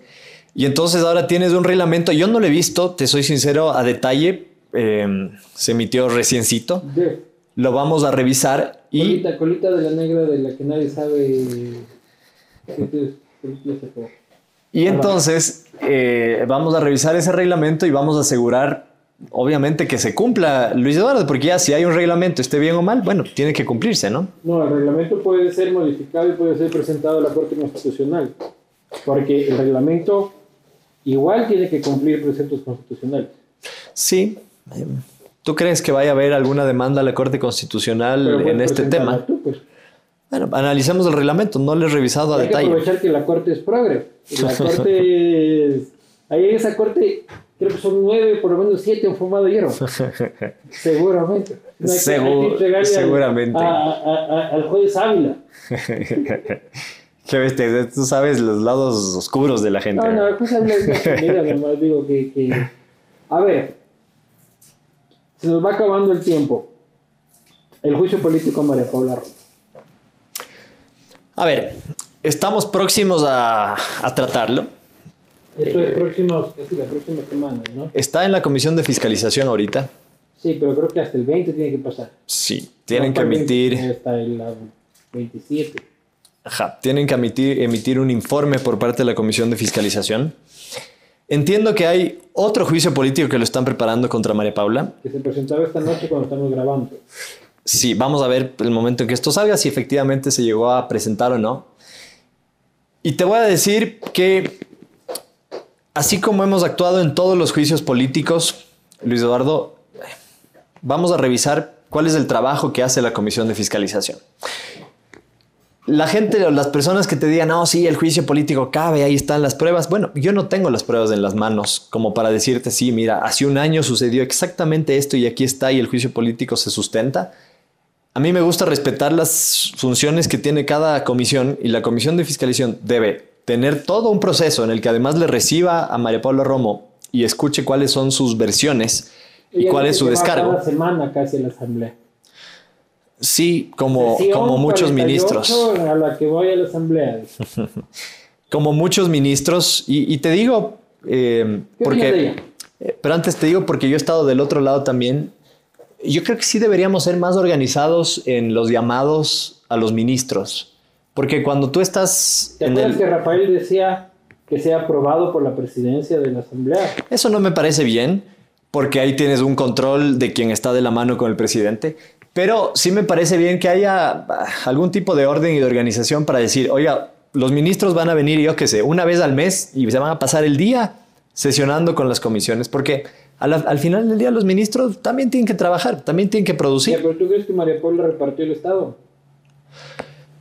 No me consta, Tú nunca viste nada raro. no vi nada raro. Tu pana Mendoza, no tu pana, perdón, tu colega Sí, no, por Mendoza, favor. tu colega Mendoza, no, tu pana, perdón, correcto. Tu colega Mendoza, tu colega Suero, este, y todos los nombres, porque también era, y nomás estaba Tello, en la última de la declaración, eh, Cuesta, Franco Romero. Franco Romero, este, Mendoza cada vez suelta más nombres. Y no puede ser como que en la asamblea nadie se ha enterado de nada, ¿no? Y ojalá lo suelte y te digo, ojalá lleguemos a, a que la verdad salga a la luz. Creo que Tú nunca viste Es hora un de- medio reparto. no, no, no, no. Y te digo, No te ofrecieron nunca. Nunca, nunca. Creo que también deben ver, me imagino, eh, ¿A quién a- reparten con qué asambleísta te reúnes y les propones esas cosas y con cuáles no. Pero, Pero nunca, nunca, nunca. Mendoza. Claro, era colega ahí en la ¿Y ¿Qué asamblea. opinas? ¿Qué relación? ¿Te parece un tipo raro o qué? Oye, acordémonos que fue uno de los posibles opcionados a ocupar la presidencia de la Asamblea Nacional. Sea, Imagínate eso. Imagínate eso. que Litardo sea una maravilla, ¿no? Pero O sea, imagínate a, a Mendoza presidiendo la Asamblea Nacional. No, sería una, una cosa de locos. Eh, Azuero vicepresidente. Azuero, vicepresidente, y, y gracias. Mm, De Mendoza, no, nunca conversamos, nunca fuimos muy cercanos, se sentaba lejos. Te digo, por suerte, no, nunca tuve mucha conversación con él. Y con Azuero tampoco. A mí, a mí Azuero, te soy sincero, nunca me dio demasiada confianza. ¿Por? No sé, has visto que uno siente una energía con la gente, a veces dice, "Ah". no me generaba, no me generaba una, una buena energía. Y te digo, cuando uno llega a la asamblea es, es increíble. ¿Has entrado al pleno? Sí, pero, pero, pero, no, pero no. hay una energía chagada, loco. ¿Has sentido eso? Claro, pero es que asamblista, los asambleístas tienen un olor, loco. Este, no te he olido por suerte hoy día, pero. A perfume. Pero cuando uno es asambleísta no tiene un olor a asambleísta, loco. Sí, sí, sí, y es feo. Y te digo, eh, yo llegaba a la casa Y y. te saques la ropa, sí. Sí, buen- sí, sí, sí. O sea. ¿cuál coronavirus? Lavar la ¿En ropa y a bañarse. Porque en verdad uno sí siente una energía pesada. Y claro, y dices, ¿qué nomás tendrán ese montón de colegas que uno tiene ahí dentro de la asamblea? ¿En qué nomás Nunca andarán? te ofrecieron un dólar por un voto. No, nunca. Oye, Nunca. Y si me ofrecían, lo hubiera denunciado ese mismo rato. ¿no? Oye, Capaz por eso no me ofrecieron. claro, pues. María Paula reportó o no reportó. Pues que no sé. ¿Cuál va a ser tu posición en el juicio político? Vamos a esperar a que el informe de fiscalización salga y ahí vamos a O sea, tomar una postura. Suma- no tiene una posición política, porque tiene una posición política el correísmo, tiene una, una posición política los ex creo, tiene una posición política el Partido Social Cristiano. Este, el bien y el mal están ahí viendo qué, qué hospital queda libre. Eh, básicamente, Mira. Suma, Suma, Suma y Creo son los únicos que no han, Sí. han dicho públicamente qué van a hacer. A ver, si tener una, una posición política es adelantarte a una decisión y dar comentarios irresponsables solo por quedar bien y que la gente te aplauda, eh, no tenemos una posición en ese sentido. Y así como no la hemos tenido en el resto de juicios políticos. Tú nunca habrás oído a un asambleísta de Suma salir con anticipación y decir, vamos a votar a favor sin antes leer. O sea, por Dios, si vamos a tener un informe de fiscalización, bueno, leamos ese informe y te prometo que lo voy, a- lo voy a leer letra por letra y después no nos pesará la mano en tomar una decisión, seguro que sí. Mosselli, presidente de la República. La última encuesta que vi tiene 0.5% de intención del voto. No he visto números yo. Ya, pero lo sabes. ya. tiene, ya, seamos generosos, pongámosle 1.5% a Guillermo. Buen tipo. Sí. Y un hombre, y un tipo capaz, ¿ah? Tipo capaz. No, no lo dudo, Guillermo. Sí, sí, sí. un Muy profesional. Nos Coincidimos incluso una vez en Manaví, en Puerto Viejo, durante, durante el terremoto. Este, yo estaba cubriendo y él estaba haciendo su trabajo y se había caído el departamento del papá incluso. Sí. Eh, ya, pero te lanzas a la presidencia de la República con el 1.5% de intención del voto. Mm. Qué diablo, es mismo lo que pasó en Bolivia, pues, brother. Sí, mira, esa fue la decisión del partido. Tú sabes ¿Tú que lo hay, apoyaste? hay, todo, hay todo un proceso, sí, hay, hay todo un proceso de, de democracia interna para tomar una decisión. El partido lo decidió así. Y vamos a ver qué pasa. O sea, la campaña no empieza. Tú sabes que en política las cosas pueden cambiar de un día a otro. Eh, y lo sabes. Entonces que Guillermo Celi tiene posibilidades de ganar las elecciones. Mira, vamos a ver qué pasa. Ya, No, no, no, Acuérdate, No, no, no te pregunto, vamos a ver qué pasa. No. Una pregunta de sí o no. pero verás, ¿Tiene posibilidades? Lo que, pasa, lo que pasa es que yo no estoy metido en la campaña, entonces no te puedo decir, chota, sí, va creciendo tanto. No, pero, a ver, un tipo de política como alguien que estuvo sentado en este sillón. Espera, espera. llegar a la segunda vuelta. Acuérdate que tú tuviste una entrevista con un consultor político top aquí, ¿no es cierto? ¿Qué te dijo? Nombraba Guillermo Celi, pues. Ya, pero ¿qué te dijo de Suma? Por ahí, ya no me acuerdo qué dijo, pero me dijo que había tres candidatos que eran los que había que ponerles el ojo. Ah, pero dijo, Suma es un movimiento que capaz nos da la sorpresa, así que vamos a ver si da la sorpresa o no, no, no, no nos adelantemos. Guillermo Celi tiene la posibilidad de llegar a segunda vuelta. Oye, no, ¿Vas a votar tú es por que, Guillermo Celi? es que imagínate, pues, Si imagínate, vos no votas por Guillermo Celi, ya estamos jodidos. mira, seguramente sí, pero quiero, Seguramente, ni siquiera No. estoy seguro todavía. Tengo, que todavía que analizar Y- si es que voy a votar por Guillermo y te digo por qué, porque yo creo que debemos dar el ejemplo los políticos. ¿Qué es lo que le pedimos a la gente? Le pedimos a la gente que analice, ¿no es cierto? Que identifique cuáles son las propuestas. Oye, si tú me preguntas, diversifiquemos la papeleta electoral de Sí. forma absurda. sí, sí, sí, y si me pedían a mí mi criterio como lo hice en su momento, a mí no me parecía que debíamos tener un candidato por ese motivo. Pero hace un rato dijiste que apoyaste la candidatura de Claro, Guillermo. porque a la, eh, a la interna del movimiento esa fue la decisión. Entonces no me voy a ir en Ah, contra de lo estabas que... En contra de la decisión del movimiento. Yo no estaba de acuerdo en que haya un candidato a la presidencia, entendiendo que lo importante era aunar esfuerzos. Creo que eso es lo importante ¿Cuál para el país. tu posición? ¿Apoyar a Guillermo Lazo? Si es que se daba eso y es que el movimiento decidía, seguramente sí. no el movimiento. Pues que yo me debo también a un movimiento. No, pero- pero- Cuando hablamos de política, pero- te debes a un movimiento. tienes una idea. Sí, Porque seguramente. diciendo- Porque ya dijiste de que tú no estabas de acuerdo con que tengamos un candidato presidencial. O sea, la candidatura de Guillermo Celi no está acorde a tu pensamiento. ¿Cuál hubiese sido la tuya? Unirse a una candidatura. tampoco, tampoco está acorde completamente el pensamiento y la postura política de Guillermo Lazo y tú nombraste el Código de la Salud, por ejemplo. Entonces no sé, porque te digo, yo no estoy ahorita O sea, metido. Por, por, por, por, por Ya- Yaku. Estás más cercano de Yaku tú que de, que, que de las. Oye, por la, por la bicicleta tal vez, pero, y pero muchas cosas no. Y por, Pues que de Yaku, pero es que de Yaku no sabemos, no sabemos exactamente con qué plan de gobierno llega, eh, con qué equipo de trabajo va a llegar, quién le va a apoyar, no sabemos. pero Entonces, lo conoces a él. no, no le conozco, no he tenido un el chance, no he tenido el chance. Es el tipo pues, radicalón, como, como, testarudo, como, como, pues, como son sus movimientos, pero. Eh, me un imagino, me imagino, pero entonces lo que yo te decía es que eh, creo que debemos dar el ejemplo y lo que le pedimos a la gente es, oye, no regales el voto a nadie.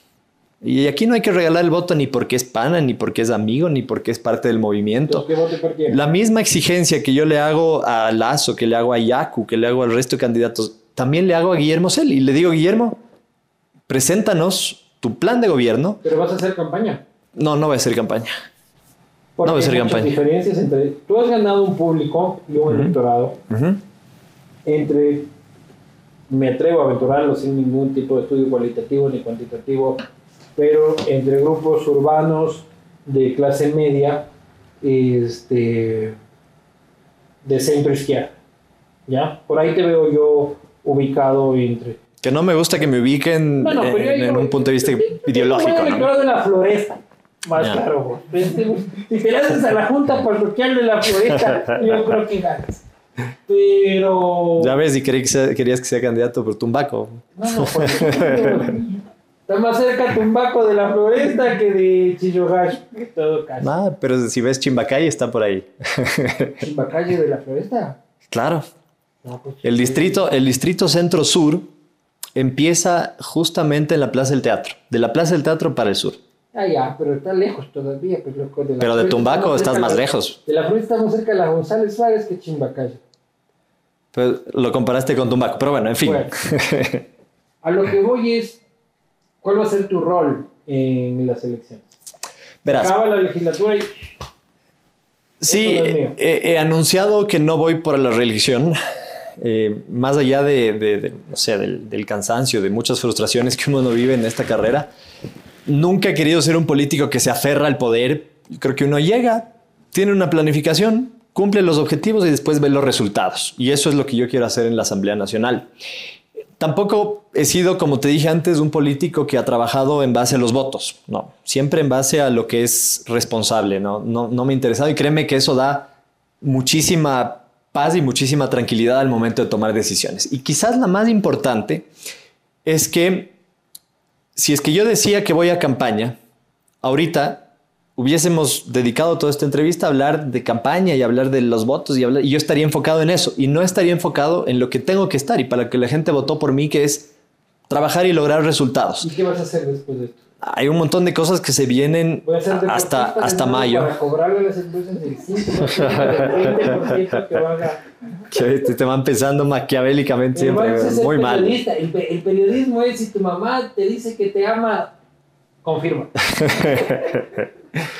Eh, todavía no sé qué es lo que voy a hacer. Mi mente está ahorita enfocada en, en terminar bien esta gestión, en dejar un legado en la Asamblea, en demostrar que sí se puede hacer una política bien hecha, una política decente, una política de resultados. Y después ya veremos. Tú sabes que cuando uno hace bien las cosas, cuando uno ha hecho un buen trabajo, después se abren puertas. Yo creo que todo cambio siempre es para bien. Nunca he sido una persona que se estanca en un mismo lugar y no lo haré esta vez en la Asamblea. Y por eso no voy a la reelección y entonces si es que decidí no hacer campaña por, por, por mí, por ir a, ir a la reelección, obviamente por trabajar y por tener los resultados, tampoco voy a hacer campaña por, por nadie más. Eh, así que sí, me mantendré, me mantendré lejano de la campaña y seguiré demostrando resultados. Yo creo que eso es lo que la gente quiere, Luis Eduardo. No, no, no políticos que salgan dando discursos, sino políticos que muestren resultados como el incentivo tributario que te decía en un inicio. Eso es un resultado tangible. Bien, este, yo tengo una sola pregunta antes de pasar a las preguntas de la gente que ya leíste por tramposo. Ah, pues me llevan las notificaciones. Ustedes son un partido raro y lo sabes. Son un partido raro en el que tenían un líder, ese líder desapareció, eh, es un líder que manejaba y que era alcalde de la capital de la república, y se salió con muy malos números, ganó Yunda. Es una historia para libro, hermano, para libro. este, sale como candidato a la presidencia de la República, quien era el, el segundo, este, por lo menos a la luz pública, este, en el partido. Nadie sabe dónde está el líder. El líder está perdido. La última vez que vimos al líder estaba Chuchaki, este, jodiéndolo al Mauricio. Eh, dos preguntas. Una, ¿dónde está Mauricio ver, antes de contestarte eso, me faltó decirte, porque tú dices qué va a hacer después. Te decía que vamos a concluir la asamblea, pero no quiero alejarme de la política. O sea, Es como la creo que hay. como la H, loco. Sí, Yo- sí, creo que hay. Once you try, you never go back. Te faltó una palabra Claro, de la ¿no? frase, cuidado. Luego, luego eso me dicen que es eh, machista. Eh, te digo, yo, yo he aprendido, no por solo la asamblea, por mi trabajo, mis trabajos de antes también, a entender el verdadero sentido de la política, que es cambiar vidas, que es transformar la vida de la gente. Eso me faltó. Claro, Sí. que tú trabajaste en el registro civil de correo, pues. Sí, y me llevé la peor decepción del mundo. Recién graduado de la universidad. Pero fueron como tres años. No, no, no. Dos años. Fue un momento en el que se decidió poner un director de registro civil muy inteligente, muy capaz, una persona que venía del sector privado y quiso armar su equipo con gente buena, con gente capaz, estudiantes, eh, gente recién graduada y así entré yo. Y llegó un punto en el que le, le- le- le dijeron chao a este hombre a los dos años y el chao fue para todos. Y esa fue mi decepción. O sea, yo dije, En la época de la modernización del registro. Tú votaste por Correa la primera no, vez. no, no, no, nunca voté por Correa. 2006 no votaste por Correa. No. ¿Por quién? Y tampoco iba a los cambios de mando. ¿Y por que quién habían- en el 2006? ¿Quién estaba en el 2006? A veces me olvido de quién es mi mejor amigo. Este, Claro, yo soy, yo soy Ah, millennial, tú no eres millennial. ¿no? Estás con las justas, todavía soy. Este, la segunda vuelta fue Álvaro Novoa y este, Rafael Correa. Sí, sí, entonces por no, creo que voté por el... León Roldós. Este, también jugaba Cintia Viteri y Gilmar Gutiérrez. Creo que voté por, Gilmar. por Novoa.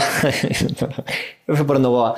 Pero, pero la peor, la peor experiencia, o sea, fue una buena experiencia porque yo hacía ahí gestión internacional y ahí sí es como llegué a, a tener relaciones con la OEA y después me contrataron de consultor de la OEA. Eh, pero te decía que entiendo el, el verdadero sentido de la política, que creo que pocos la verdad lo entienden. ¿Dónde está Mauricio Rueda? Y entonces seguiremos en la política, quién sabe dónde. Vamos a ver.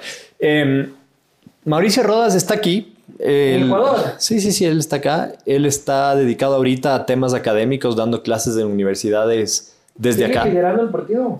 Él sigue liderando el partido, sigue jugando su Es el rol como presidente. del partido. Es el presidente de Suma. Ah, mira tú. Y además también es parte de algunas redes de ciudades en el mundo, ¿no? Oye, es que a ver, aquí está, está la gente lamentablemente acostumbrada que, a estaba que-. No, no, entiendo que estaba viajando, claro, porque está dando clases en universidades de otros países, pero lo está haciendo desde acá. En cambio climático. Está muy metido en esos temas, eh, en, el, en el G20, Sí, en, el tema de ciudades. O sea, él. ¿Y por qué? Veamos cuándo fue el último tuit de Mauricio Rodríguez. La participación en política de Mauricio data de. eh, ya ni siquiera me parece. Pero ¿por qué, Mauricio pero ¿por qué estar en tweet? No, no, en un tweet es hacer política. Su último tweet, su último tweet es el año pasado. Exactamente hace un año. El 8 de octubre del 2019. ¿Y qué decía? Era sobre el tema de las huelgas y Ah. el pueblo de Quito y no sé qué. Sí, bueno, Mauricio está, eh, está, está aquí y está tranquilo y sigue liderando el partido, sí, eso es lo importante. Sigue liderando. Sí. ¿Y Guillermo no es el nuevo líder del partido? No, Guillermo es el candidato a la presidencia del partido en este momento, pero Mauricio sigue liderando el partido. Él es el líder del partido. Así es. ¿Y hasta cuándo va a estar así como líder en el closet? Pregúntale a él. Oye, ¿cómo ves la alcaldía? Ah, Yo fui, yo fui parte de esa alcaldía y soy testigo de, de las cosas buenas que se hizo. Como en todas, como en todas, van a haber cosas malas, van a haber errores, eso creo que es normal, pero creo que son muchas más las cosas positivas. Eh, le dejó a, a Quito con, con un metro, con un metro en construcción. Nos dejó con Yunda. Eso fue lo que nos dejó, loco. Dejó a Quito con un metro en construcción, dejó muchas obras sociales, dejó eh, obras decididas por la gente a través de los presupuestos participativos. Fui parte de esa alcaldía, entonces te puedo decir desde la interna, soy testigo de las cosas buenas que Ya, se pero hicieron. La gente, Creo que- la gente no es tan amable con, con ella. Sí, pues ¿sabes qué pasa? Yo creo que falló el equipo de comunicación. Y tú sabes que Santiago, Eh, todo el equipo, porque no es una persona. Eh, lo que tú sabes que lo que no se comunica es como si no se hubiera hecho, es como que no existe. Entonces, creo que la gente no se llegó a enterar de todas las cosas que se hicieron en las distintas parroquias de Quito a través de, de un montón de obras que se hicieron en esa alcaldía. Y como también te dijo ese consultor político aquí, no hay cadáveres políticos, así que, ¿Has así que veamos. Soy, soy fan del castigo, así que estoy contento de estar aquí. Te tienes que aguantar a mí para escuchar. Estuvo bueno el castigo del Nieto. Mandarle, buscarle por ahí. Eh, estuvo bueno, estuvo bueno. No, me veo la mayoría de castigos, soy sincero. Qué bueno, Nico. Muchísimas gracias. Te voy a hacer las preguntas de la gente. Ya Vamos ahí. leíste, pero vamos a ver cómo. Leí pocas porque había bastantes. Ay, voy a leer justo ahorita subiendo en el ascensor. Andrés Valdivieso, él es de democracia, sí. ¿Qué dice Andrés? ¿Qué pasó con la acusación sobre cobro de diezmos que tenías? Ah, qué bueno que lo trate. Eh, creo que fue Ya uno de los. No, no, no. eh, creo que fue uno de los de los momentos que más, que más me, me indignaron dentro de esta carrera. El que haya una denuncia sin nada de sentido, sin pies ni cabeza. eh, y que, bueno, esto fue bueno. Después pasó, digamos, rápido el proceso de investigación, se desestimó. Hoy está ya un informe de archivo listo para salir. Así que, no, Nunca ni siquiera, no, ni siquiera, es que ni siquiera era de, o sea, era una persona que no trabajó conmigo y se le ocurrió decir que el asambleísta Palacios cobraba diezmos. Entonces eso no solo me indignó a mí, sino le indignó a mi equipo de trabajo, porque habla mal no solo de mí, sino de ellos. Eh, y por supuesto que no, nada que ver, y por eso es que ya que salga ese informe de archivo rápido. Gavita Multitasking dice, ¿es la iconoclasia opción válida para hacer escuchar, para hacerse escuchar en esta época?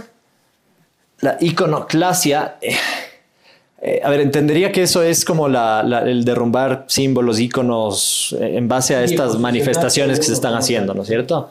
Ya hablamos de eso, ya hablamos de eso. eh, creo que, creo que el, el- el derrumbar un icono, el pintarle, el grafitearle, no, no representa en sí la verdadera lucha, el sentido y el espíritu de las manifestaciones. Sí, pero la iconoclasia tiene también otro sentido, que es posicionarse como otro icono dentro de una discusión este, intelectual. Habría que preguntar a la persona que... Habría que ver a qué se refiere, pero entendía que iba por la, La, parte chica de los... Metro dice, ¿cuándo y cómo te volviste feminista? En un debate en... Ya se sabe de memoria, muy bien. En un debate te, te vino el feminismo. Así como que eh, voy debatiendo y me voy sintiendo feminista y terminaste No, feminista. te diría que el momento en el que me di cuenta cuál era el verdadero sentido y el concepto del feminismo. Esteban Valencia, cuando salgan a la luz las investigaciones, cuando salgan a la luz investigaciones con elementos probatorios por corrupción a sus colegas de Suma en la alcaldía de Quito de Rodas y en otros lugares, ¿cuál va a ser su posición? La corrupción, venga de donde venga, es mala, es negativa, hay que repudiarla y hay que ¿Robaron en la época de penalizarla. Rodas?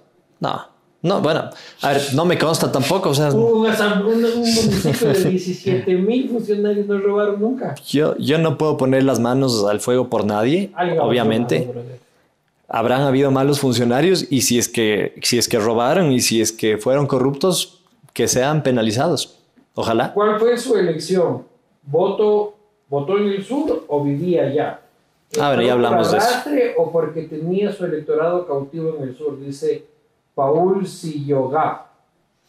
Ah, Paul, ya hablamos, ya hablamos de eso y les comentaba del trabajo que Un hice en el sur de Quito. Y, no. Y de hecho tengo te- algunas tías de mi papá todavía viven ahí. mi- La tía abuela alguna vez. No, Yo soy Sí. nieto de Sucre y Sucre si tú ibas en campaña en la calle Napo frente al estadio de, de Chimbacalle, ¿Cuál en Hubieses- la calle de Lauca? No, el de Chimbacalle frente a la Napo, tú hubieses visto un cartel enorme que decía vote por Sebastián Palacios, ese lo pusieron las tías de mis papás, de mi papá. El de Chimbacay, ese es del colegio Montúfar, Un poco más al sur, por la pasteurizadora. exactamente. ¿Qué se siente ser cómplice de asesinato de infantes en estado de gestación? ¿Y por qué mejor no impulsan leyes más duras para violadores? Dice Cristian Vélez. Lo primero no lo voy a responder porque no, no, no tiene sentido la pregunta. Y lo segundo, eh, sí, estoy de acuerdo en impulsar leyes que promuevan la adopción. De hecho, mi colega No, de pero Suma, Estoy preguntando leyes más duras en contra de violadores. pero decía algo de la adopción y después de los violadores, ¿no es cierto? Que promuevan la adopción. Eh, mi colega Gabriela Larreategui de Suma eh, propuso algunas reformas para que el proceso de adopción sea mucho más ágil. Y eso es bueno.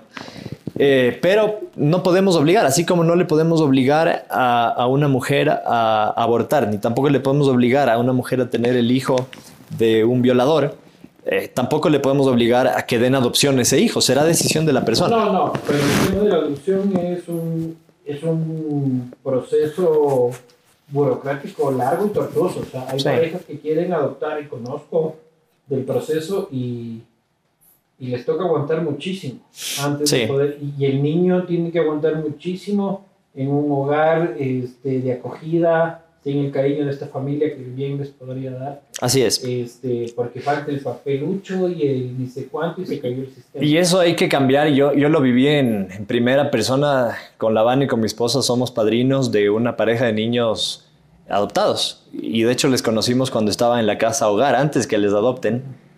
Y, y- y entendemos cómo es el proceso y tiene que ser mucho más ágil. Pero Pero también a veces- tiene que ser riguroso, porque Sí, seguro. no puede agarrar un niño. Eh, Seguro que sí, pero a veces se usa eso como una de, la- de las, de los justificativos o de los argumentos para decir, oye, no despenalices el aborto, mejor promueve que las mujeres que han sido violadas adopten. Oye, será decisión de la mujer que, que ha ¿Por qué sido violada. fiscalizaron a la ministra Andramuño?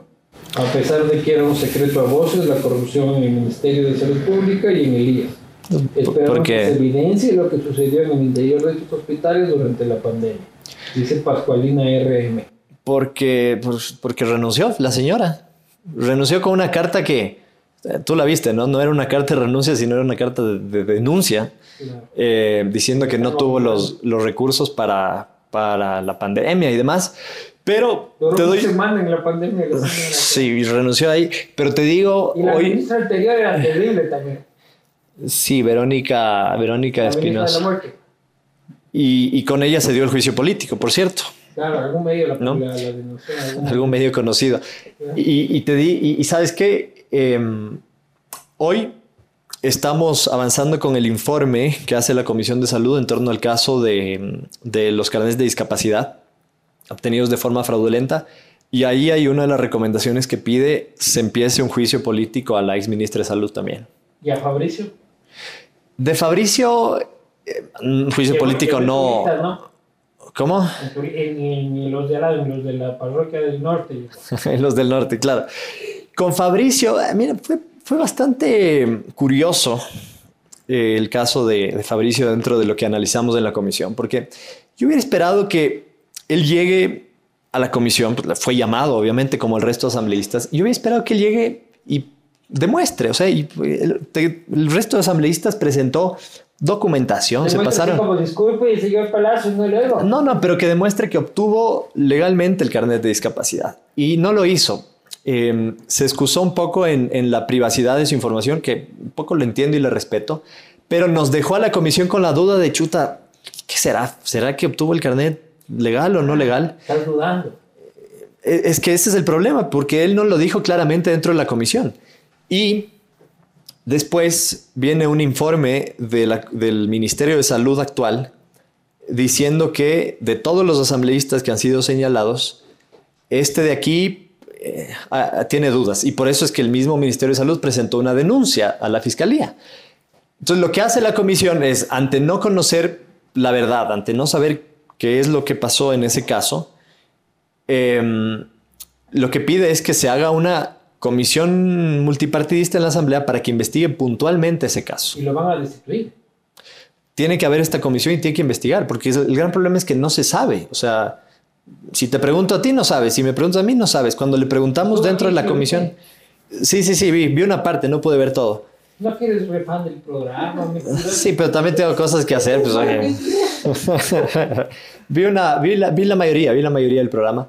Eh, y, y no, entonces queda la duda ahí y ojalá que esa duda salga, eh, si es que es en bien, si es que es en bien de. Fabricio, bien, ojalá, y si es que no, bueno, también debe ser Si responsable, ¿no? tanto le importa a la Asamblea que sea de vacaciones en Estados Unidos durante las votaciones importantes. ¿Cuándo me habré ido? No me acuerdo la última vez que me fui de vacaciones. cuenta, ¿Te acuerdas que le cacharon mi Instagram? Sí, sí, sí. Así, Verás, la última vez que estuve en Estados Unidos fue eh, hace un año más o menos y estuve en un programa que me invitó la Universidad de Georgetown a, a un programa de liderazgo en gestión pública. Súper interesante. Entonces no estaba, eh, no estaba de O sea, vacaciones. primera pregunta, ¿qué se siente ser el embajador de la muerte? La misma respuesta que antes, no, no soy el embajador de la muerte. ¿Pero cómo se siente? No confundamos. No, es que no me llega porque no es, no es eso. Ya hoy día hemos hablado en esta entrevista cuál es el, el espíritu de mi, ¿Estás a favor de mi propuesta y mi extinción de idea. dominio? Dice Matt Boy. Me ref- de la extensión de dominio, de la ley de extensión de dominio que estamos tratando en la Asamblea, sí, y ojalá la podemos aprobar pronto. Creo que esa es ¿Estás una... de acuerdo en completa?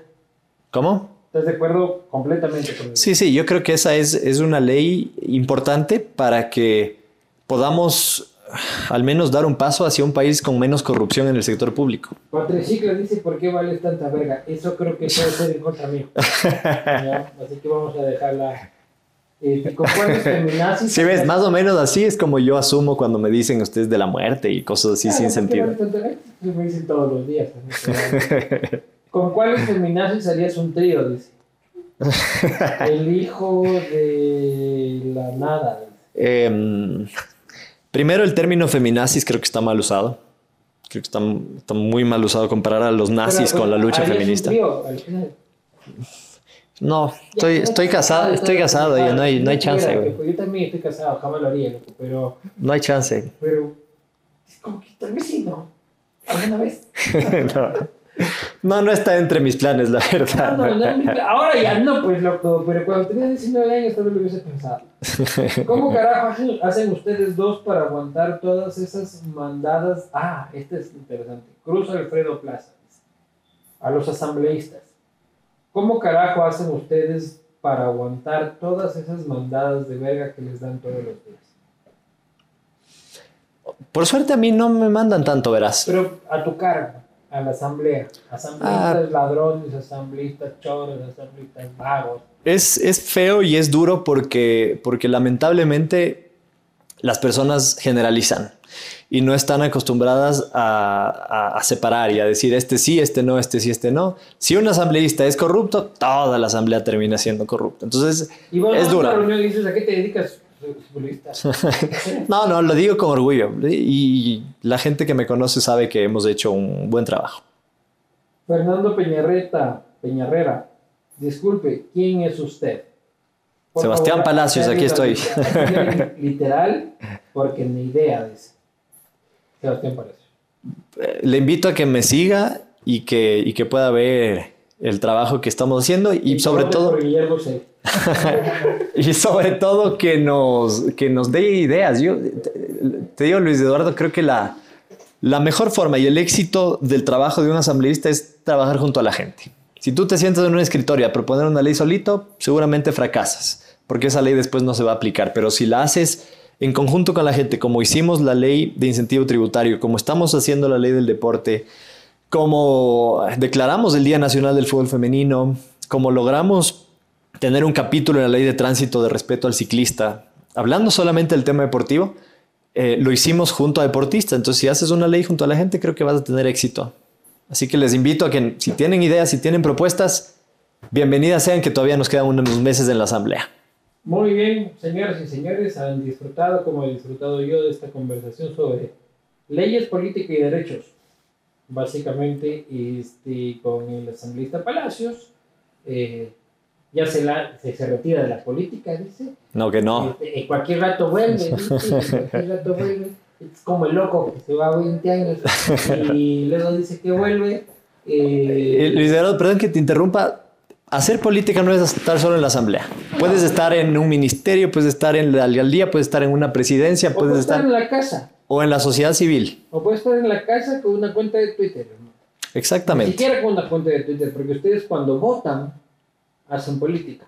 Además, Y esa es la gravísima responsabilidad que tienen ustedes el 21 de que es votar con responsabilidad. y la política no es la mala. Los malos son los malos políticos que nos han gobernado. Claro, no, no, hacer política es bueno. Lo que pasa es que la política la hemos encargado a los malos, cosa que los buenos no se aventuran, porque prefieren estar este, tranquilos en casa en vez de mojarse con...